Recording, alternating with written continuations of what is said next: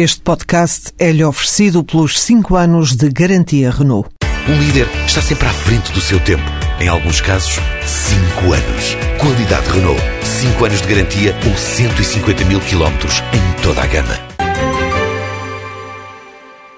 Sente-se com aquilo que escreve Carlos Valferraz a ajustar contas com a história?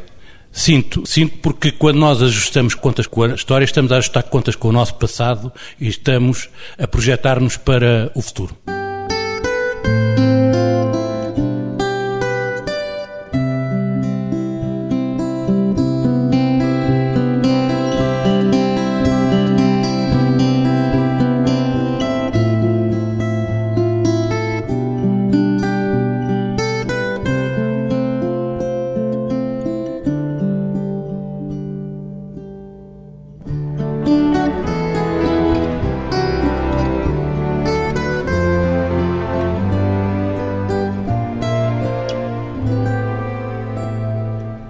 Carlos Valferraz, aliás, Carlos Matos Gomes, 66 anos, escritor. Vamos começar justamente por esclarecer a questão do pseudónimo. O que é que eu vou assinar os seus romances com um nome diferente? A primeira questão era um pouco como disse o Miguel Torga, eu não gostava de assinar receitas e de fazer poemas com o mesmo nome. E a questão é que eu era militar, profissional, e portanto eu não queria que de qualquer forma fosse misturada a atividade que eu tinha enquanto militar da atividade que eu tinha enquanto escritor. E o seu primeiro livro, ainda por cima, foi logo sobre a sua atividade enquanto militar. Portanto, houve uma necessidade de haver um distanciamento. E isso permitiu-me, porque eu entendi sempre, uh, ou tinha essa intuição, ou essa premonição, de que eu haveria de fazer duas coisas. Uma era escrever a minha experiência de vida em termos de ficção, e a outra era que eu havia de contar a história da guerra colonial de uma forma o mais factual e o mais rigorosa possível. E isso, com estes dois nomes, facilita porque há a parte da ficção, um... Do Carlos Valferraz. E há a parte da escrita. Do Carlos Matos Gomes. Gomes. São dois olhares sobre o mundo que se interceptam em algum ponto? Interceptam-se em muitos pontos. A minha experiência enquanto militar permite-me escrever romances com uma consistência que eu não teria. Isto é, a guerra é uma experiência limite, permite conhecer os homens, as mulheres e todos os intervenientes, e isso dá-me uma matéria-prima fantástica para os romances. Por outro lado, dá-me também um conhecer dos acontecimentos que são muito importantes. No caso, agora, já só para falar aqui do, da mulher do legionário. Que é o seu novo romance? Há aqui uma parte ficcionada que é a criação do Bloco Branco, que é a resposta, digamos, do final do regime de Marcelo Caetano para o problema colonial, que eu abordo aqui de uma forma ficcional, isto é, encontro uma solução, e enquanto historiador, agora num outro livro, eu e o Aniceto Afonso, portanto em coautoria, nós não podemos dar essa resposta em termos rigorosos. Quer dizer que o ficcionista consegue ir mais longe do que o investigador? Isso é a vantagem da ficção. Eu julgo que nós, ao longo do tempo, as sociedades humanas, vão passando da realidade para a história e depois da história para o mito. Aquilo que fica são os mitos. A ficção permite-nos deixar esses cristais da realidade. É um processo de decantação. É, é, é, é isso fica cristalizado. Julgo que a primeira vez que esse mito surge é com o cavalo de Troia, que era, na realidade, uma máquina de guerra. E depois, a nossa história aqui de Portugal está cheia dessas transformações. A história do filho que bateu na mãe, a história dos milagres que foram ocorrendo, a história do grande mito português que é o sebastianismo, a espera, que o sebastianismo obrigou tal forma forte que obrigou o novo rei de Bragança a jurar que se o desejado aparecesse, ele abdicava. E, portanto, isto é a mitificação, como com a Primeira Guerra Mundial também se mitifica a Flandres e o soldado de milhões. E em relação à guerra colonial, há aspectos já mitificados nesta altura? Há aspectos. A guerra colonial não produz heróis. É uma guerra completamente de anti-heróis que não tem grandes figuras. Digamos, a grande figura da guerra colonial é o Spínola e ele perdeu essa uh, áurea de, de mito. Depois do 25 de Abril. Do 25 de Abril. Daí que a guerra colonial não tenha produzido. Porque a guerra colonial tem uma questão de fundo muito delicada que é a seguinte. Aliás, vem desde as invasões francesas.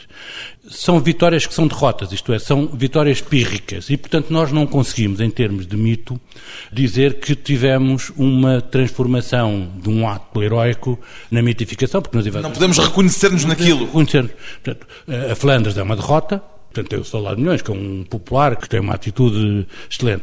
E a Guerra Colonial acaba com o 25 de Abril, que ao fim e ao cabo é o reconhecimento da derrota do projeto colonial que estava em cima da mesa. É também, ao mesmo tempo, o momento de mitificação dos militares que, depois de passarem pela experiência da guerra, se regeneram, digamos assim, aos olhos da história, com essa sublevação e com o afastamento do regime. É isso, isso é um pouco, porque as transformações sociais aqui em Portugal foram sempre protagonizadas em parte pelos militares. A luta contra o regime desde 1926, desde o 28 de maio, tem sempre protagonistas militares. A primeira é logo em 1927 e depois vai por aí fora, e mais uma vez na Mulher do Legionário tem a Abrilada de 47, e depois a seguir é a Revolta da Sé, depois a seguir é a Revolta de Beja, depois a seguir, ou anteriormente, é a questão do sublevação do Botelho Muniz, os militares estão sempre presentes. O 25 de Abril, o que tem de diferente é que é a primeira revolta militar em que os civis não entram. E daí, se calhar, a razão do seu sucesso. Já escreveu tudo o que tinha a escrever sobre a guerra de uma forma direta ou ainda poderá voltar um dia destes ao tema? Não, não, sobre a guerra e, nomeadamente, sobre a guerra colonial, escrevi tudo, tudo, tudo o que tinha para escrever. Provavelmente é um tema do qual não se livrará, mesmo que não esteja a escrever sobre ele. Não, porque há sempre os recorrentes, isto é, todas as guerras começam onde acabaram as anteriores. E o conhecimento da guerra é sempre o mesmo, isto é, não há guerras muito específicas. As guerras específicas são estas novas, as guerras tecnológicas em que o soldado não vê o outro inimigo.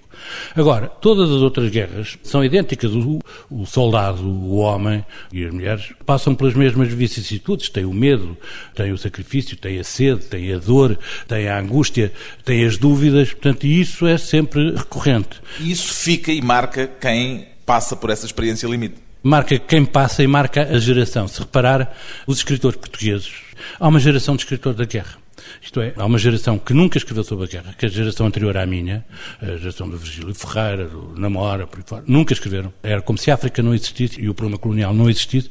E a nova geração de escritores também já escreve muito longínquamente sobre o retorno, mas nunca escreve sobre aquela experiência. E isto tem a ver, julgo eu, com o facto de a guerra ser de tal forma pessoal e marcante que ou se passa por ela ou não se fala sobre ela. Pois bem, o escritor Carlos Valferraz tem um novo livro, já falámos brevemente dele, chama-se A Mulher do Legionário, e a guerra colonial está, uma vez mais, apesar de dizer que diretamente não vai voltar a abordar o tema, mas está uma vez mais presente neste romance, só que desta vez de um ponto de vista feminino. Foi-lhe mais difícil escrever na voz de uma mulher ou isso aconteceu-lhe de forma natural nesta Mulher do Legionário, Carlos Valferraz? Foi muito mais difícil. Foi um risco assumido. Eu entendo que os escritores devem correr riscos na escrita, isto é, não se devem formatar num determinado modelo. Precisa agora sair da zona de conforto. E, e devemos fazer isso. E eu entendi, gostaria de escrever de um ponto de vista feminino. O grande desafio foi sempre o da Maria Teresa Horta. Os primeiros começos eu era sempre entrevistado por ela, e ela dizia-me assim, não, mas o Carlos tem uma visão é o, escritor que tem a visão mais viril, mais masculina de todos os que há. Portanto, foi uma espécie de aposta mental com a Maria Teresa Horta. Já tinha feito uma outra tentativa, isto é, porque eu andei num colégio, que é o Colégio Novas de Mar, saí desse colégio para vir diretamente para a Academia Militar, daí para os comandos, etc, etc. A primeira tentativa que eu fiz foi nos Lobo não usam coleira, portanto, que deu depois do filme Os Imortais, que tem o dobro das personagens femininas, há sempre duas mulheres para cada homem. E, digamos, foi a primeira tentativa dizendo, isto com a quantidade pode ser que algum alguma figura feminina uh, tenha força. tenha força e vá por aí adiante. E agora, entendi que devia voltar a esse desafio, porque as mulheres têm uma visão, é a visão do mundo, aqui assim, é a visão da mulher, é a visão da filha e a visão da mãe. E eu quis fazer isso. Neste caso, há não uma, mas duas protagonistas. A narradora e aquela que é verdadeiramente a mulher do legionário que dá título ao livro.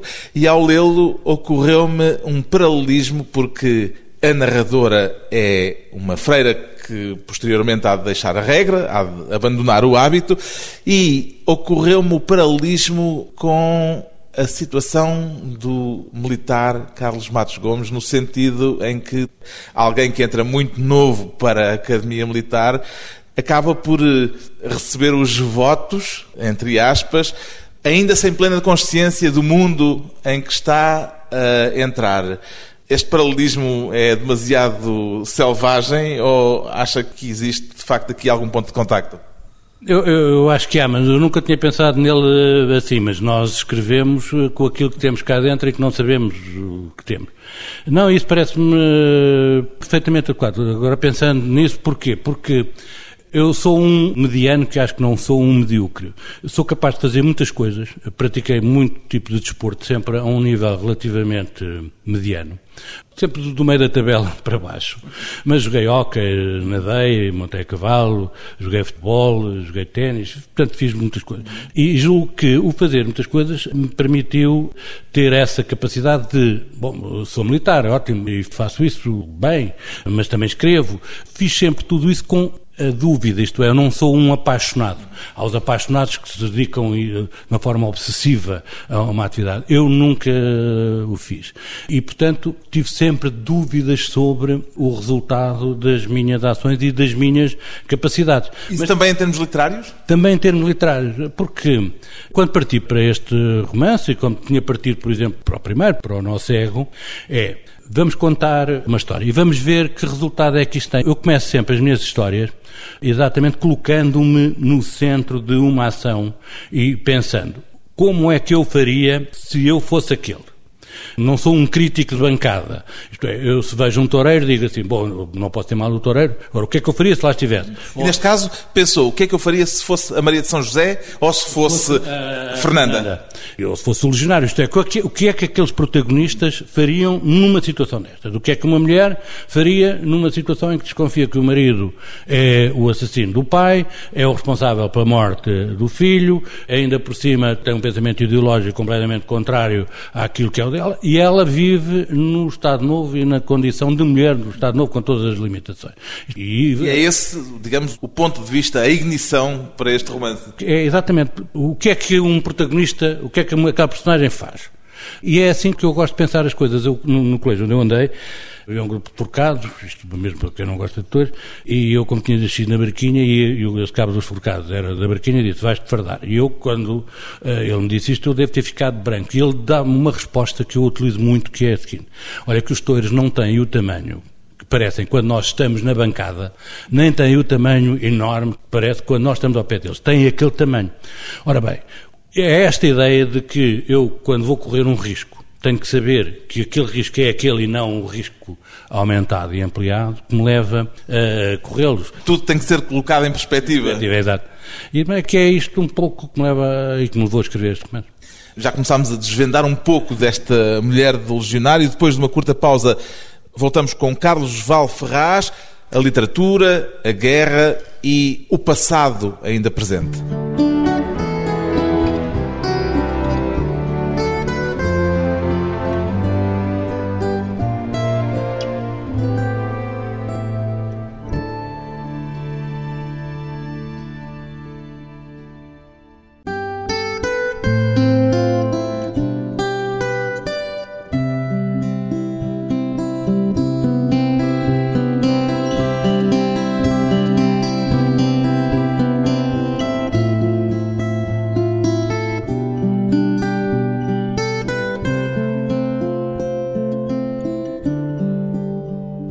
Regresso à conversa com o escritor Carlos Val Ferraz, há algum aspecto da sua vivência na guerra sobre a qual não escreveria, não escreveu e não escreverá em nenhuma circunstância, Carlos Val Ferraz? Há uma que eu nunca escreveria, que é sobre a Guiné. Eu fiz comissões em Angola, em Moçambique e na Guiné, e eu sobre a Guiné nunca escrevi. É um tema tabu? Não é uma questão de tabu, sentir-me perdido naquele ambiente. Primeiro, a Guiné era uma guerra de uma enorme intensidade, de uma enorme complexidade devido até ao ambiente, aos grupos étnicos que estão em presença e que eu não domino, nem dominava.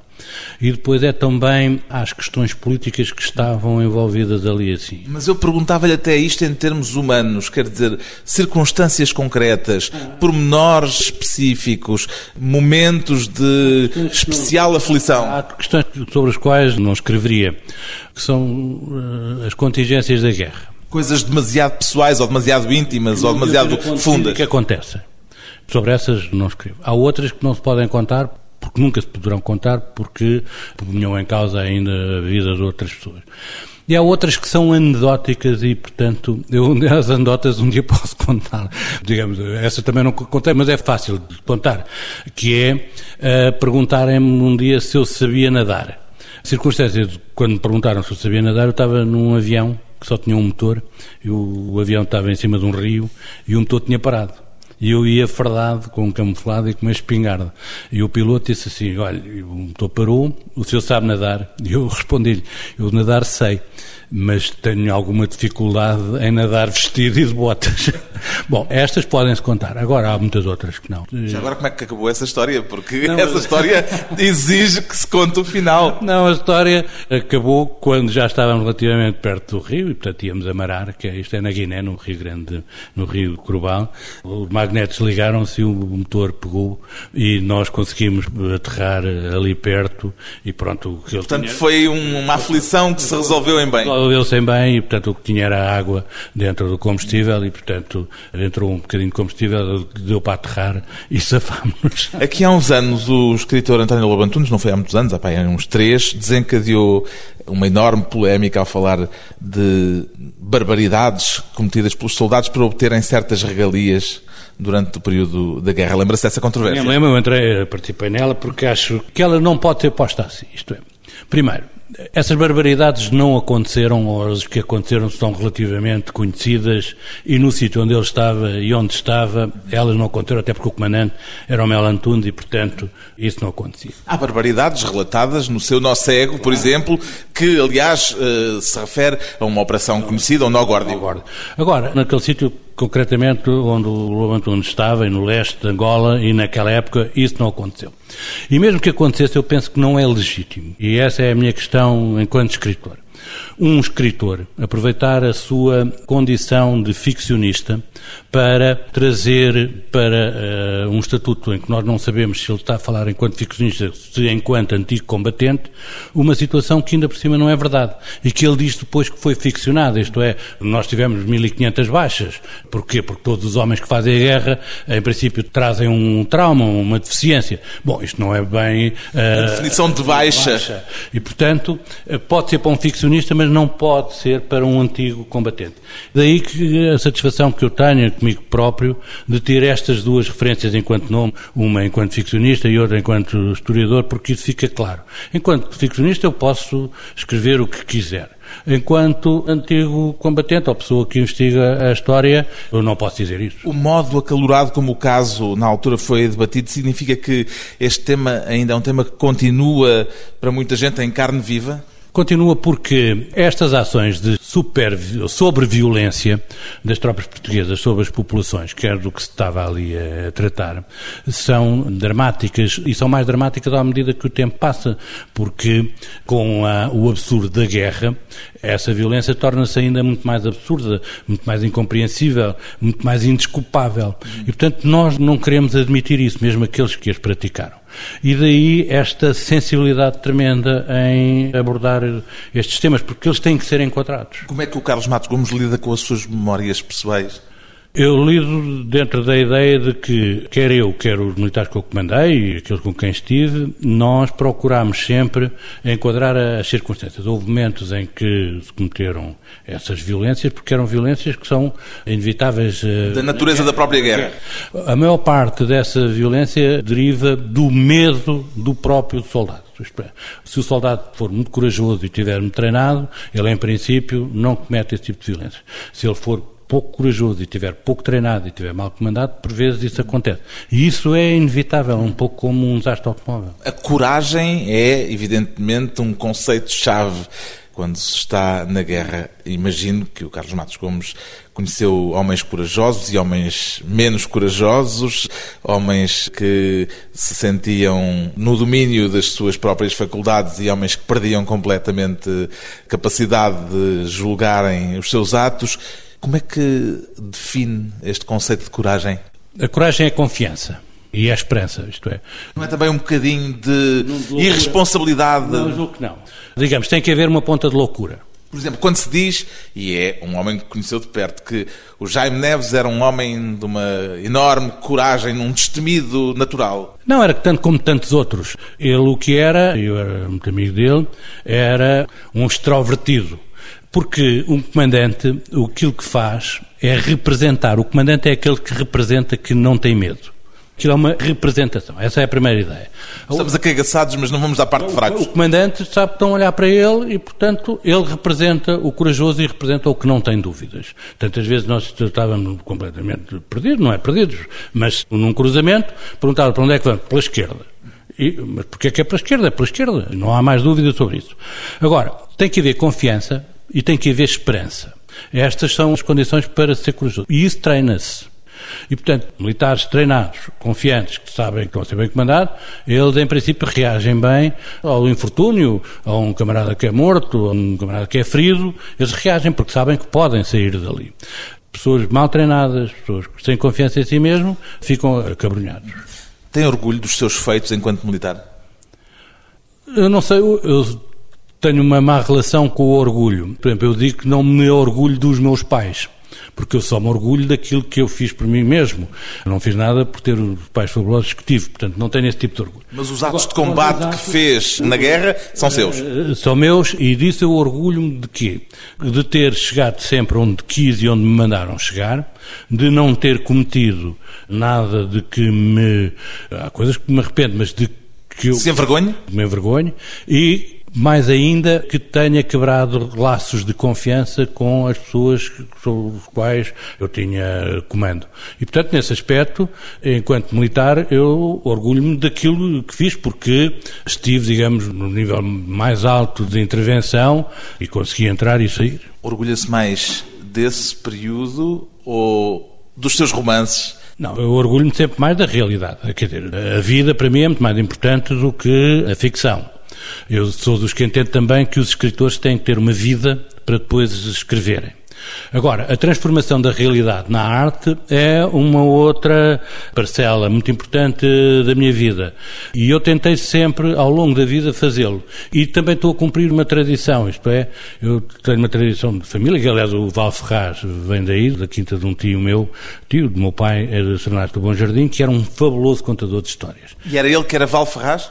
Era a Quinta de Valferrada, ele chamava-se Guilherme de Matos Gomes, e tinha essa Quinta de Valferrada onde eu passava o verão. E foi, foi buscar um o seu pseudónimo. contador de histórias. E contar histórias é a arte mais apurada, julgo eu, mais antiga do homem. E eu também me orgulho muito de ter tido pelo menos essa possibilidade de o fazer.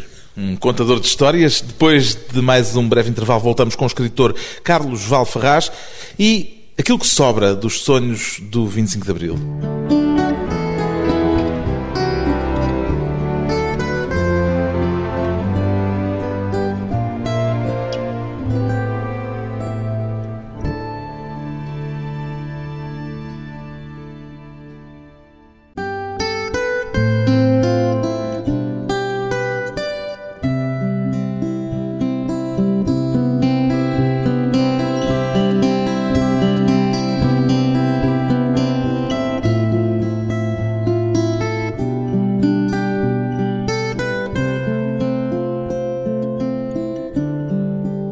Convidado hoje para a conversa pessoal e transmissível o escritor Carlos Val Ferraz, o autor do romance A Mulher do Legionário.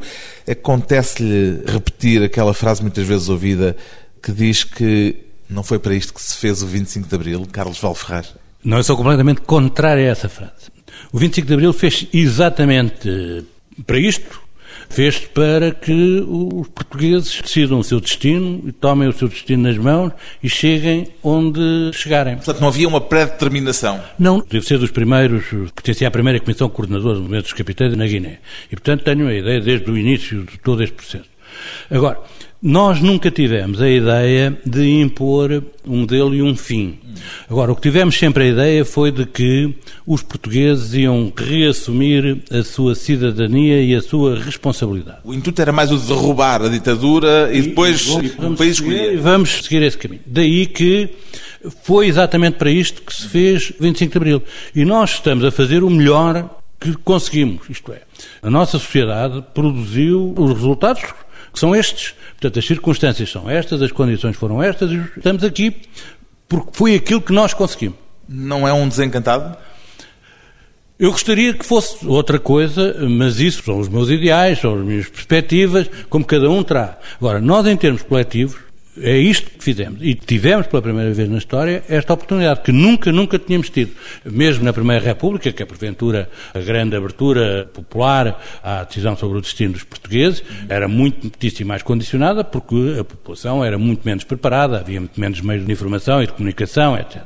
Agora, nós hoje em dia temos todos os instrumentos. Vou confessar-lhe que estou surpreendido. Surpreendido porque esperava um nível de desencanto expresso maior do que aquele que me está a dizer, até partindo, por exemplo, de uma coisa recente que é uma carta aberta que escreveu explicando porque é que não foi a atribuição do Prémio Leia por lá estar o Presidente da República. Eu escrevi essa carta mas essa carta não é uma carta de desencanto, é uma carta de separação de águas. Aquilo que eu entendo é que se este Estado que é aquele que nós conseguimos, é um Estado de contabilistas, em que tudo tem um valor de mercado, em que os contabilistas não têm a noção do processo histórico em que nós chegamos. Mas nós os elegemos, aquilo que eu entendo é que as pessoas da cultura devem marcar essas separações.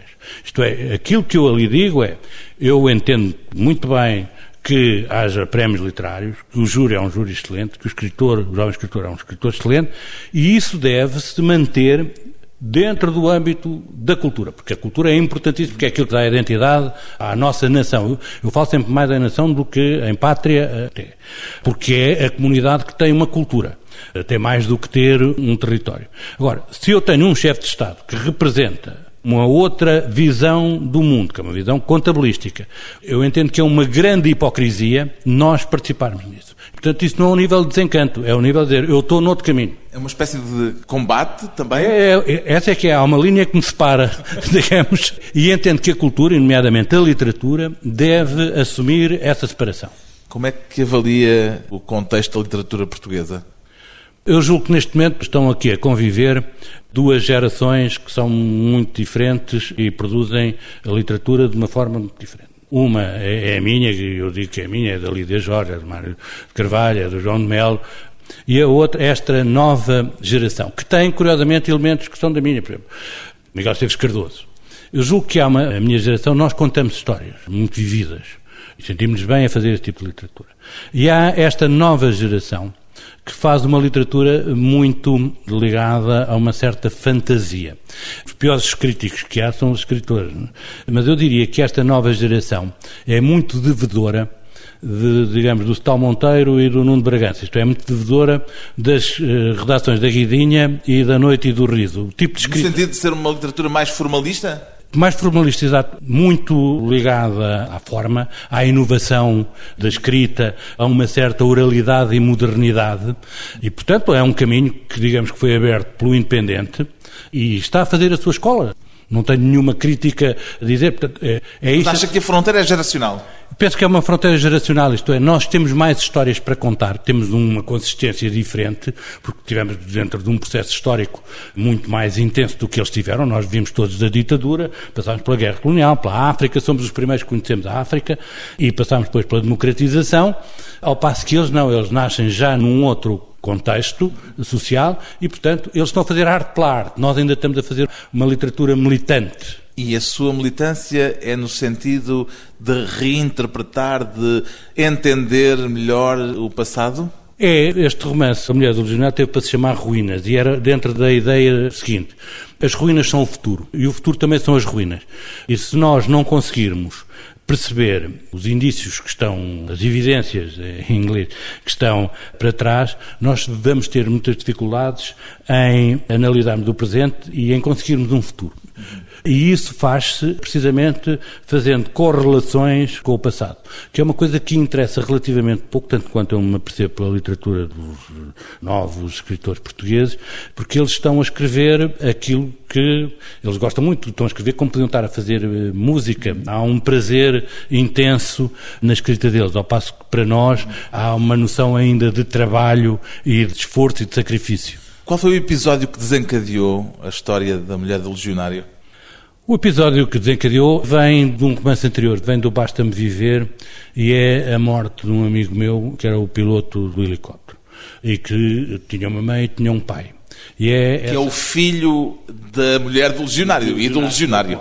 E é essa questão que é uma questão dramática daquele homem dividido, que ainda por cima era um homem que gostava muito de viver e gostava muito daquela mãe, que me leva a colocar aquela situação. O que é que uma mulher, naquelas circunstâncias, o que é que ela viveria, que riscos é que ela correria, porque aquela mulher, ela não era sequer assim, isto é, ela vai passar por experiências sexuais limites, vai entrar quase na prostituição, o lesbianismo, tudo isso, vai sair de casa, o que era um, uma coisa complicadíssima no Estado Novo, porque havia a figura do chefe de família, e ela não é desse, ela não é uma rebelde, ela faz aquilo por vingança contra o marido. Isto é, ela está também a violentar ela própria. A violência que o marido impõe acaba por gerar violência também nela e à volta dele. É, e uma violência sobre ela também. Daí que ela morra a lutar contra a doença de igual para igual. O legionário é alguém que conheceu, conviveu com legionários gente, destes? Há gente parecida com essa, mas digamos, este legionário é um pouco também como o capitão do Nossé. É um conjunto de personalidades vindas da história real que dá depois esta personagem ficcionada. Eu não posso dizer que é A, B ou C, quer dizer, posso dizer que é um conjunto de pessoas. A literatura para si alguma vez teve um intuito ou um aspecto terapêutico? Não, isso não, não, não, não, não. É um pouco contrário. Eu gosto muito de escrever, mas eu só escrevo de manhã quando estou com as ideias frescas. Escrevo porque é um jogo lúdico comigo.